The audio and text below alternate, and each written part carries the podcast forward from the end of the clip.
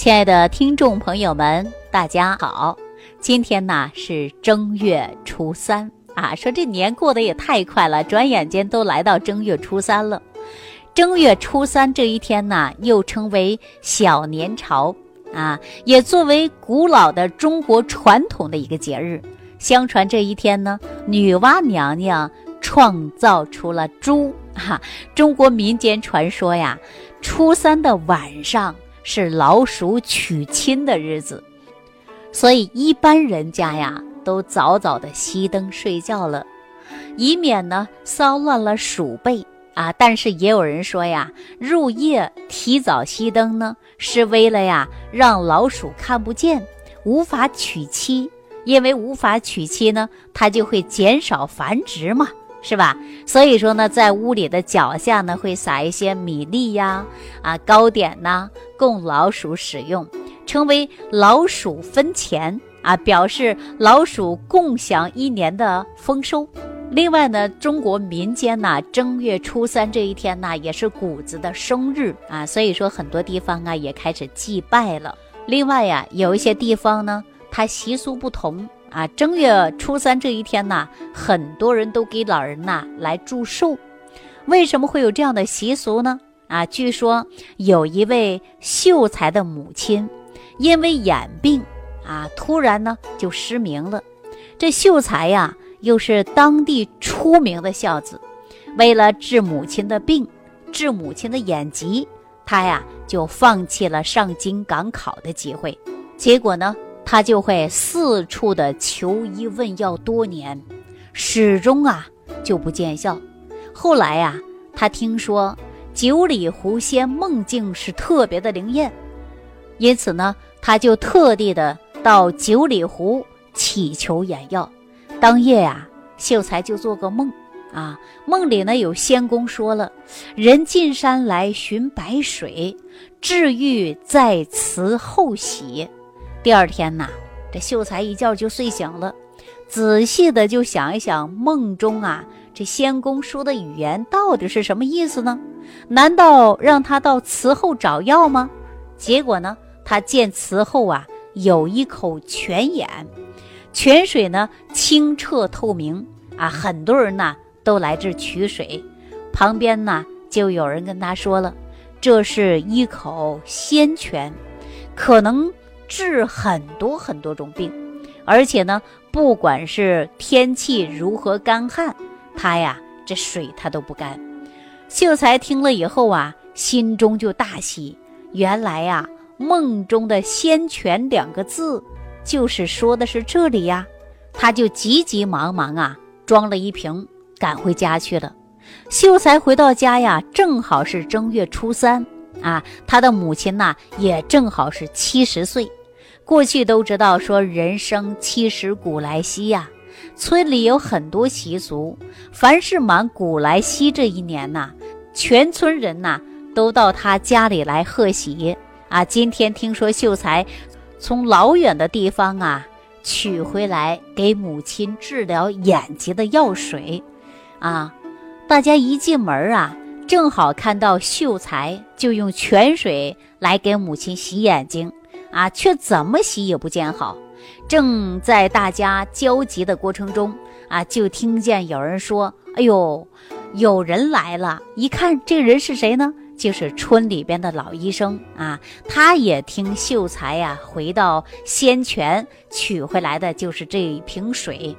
老医生呢，见到秀才拿出来了泉水给母亲擦眼睛，赶快就说：“不对，不对啊！”说完呢，吩咐下边的人端来一碗水，刚好呢有一碗面粉倒进水里啊，将泉水搅拌一下，弄成湿乎乎一个面团儿，就给老太太敷上了。之后呢，吩咐泉水啊用茶煎了之后再去喝。过了几个时辰。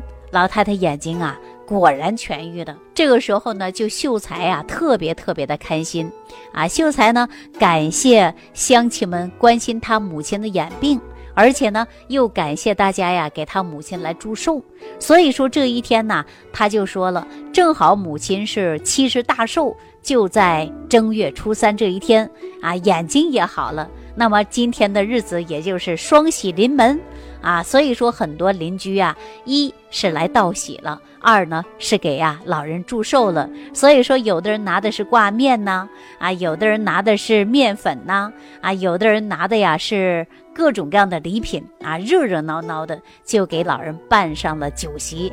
当客人呢走的时候啊，那么每个人还送了一些橘子，表示呢是出门大吉大利之意。所以说呀，有一些地方，您看过年的时候或者正月初三这一天，确实有给老人祝寿的啊，而且有带面粉的、带挂面的，而且又送橘子作为回礼，大吉大利之意。当然呢，现在也有一些地方啊，还用这种方式呢，在正月初三给老人过寿啊，这个习俗呢还有延续的。当然呢，我们民间呢还有各种各样的流传啊，有各种各样的故事。以后呢有机会啊，我都给大家来分享一下。我也希望大家懂得这些故事的人呢，也会分享给我，让我呢也了解更多的民间传说。好，针对这些故事啊，我就不给大家多多的去讲了啊。呃，今天呢，我接到一位朋友的电话啊，他问我说我出汗多怎么办？实际呀，出汗呢分为很多种，有的人呢是盗汗，有的人是自汗。那什么是盗汗？什么时候是自汗呢？比如说有一些人白天呐稍微动一下，那就出汗啊，白天出汗特别多，不能动，一动呢就出汗。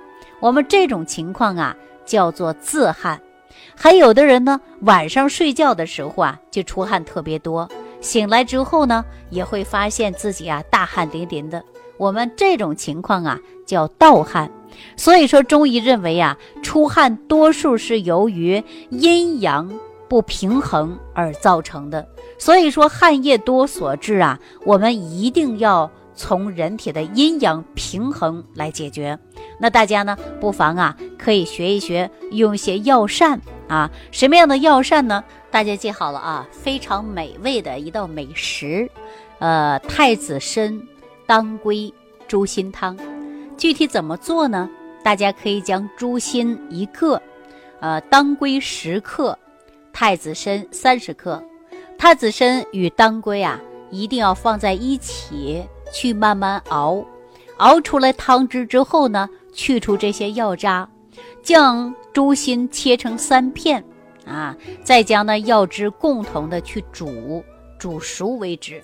大家可以吃猪心喝汤，每天呢吃一次或者是吃两次。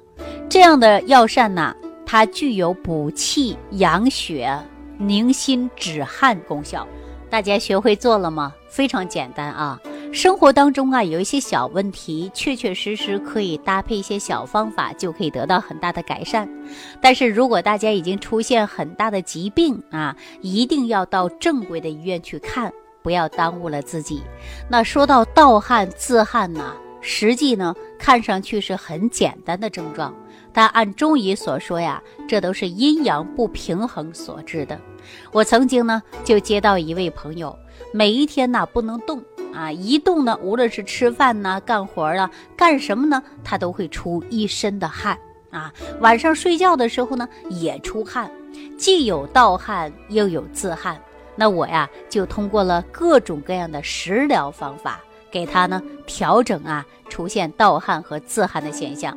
另外呢，我又给他配合的就是健脾胃的方法啊，吃上了十味元气早餐糊，又润于肠道。那么很快呀，他盗汗和自汗的问题呢就得到解决了。所以说一些小问题呢应该重视起来。我们经常说呀，小问题不重视，即成为大的毛病了。那么小的问题得到解决了，也会很轻松预防大病了。我们不是常说吗？防患于未然吗？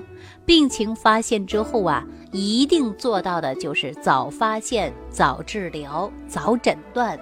早康复啊！好了，那今天对于万病之源说脾胃这档节目啊，我就给大家讲到这儿了啊。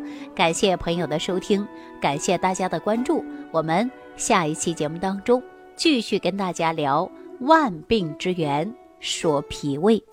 下期节目当中再见。感恩李老师的精彩讲解。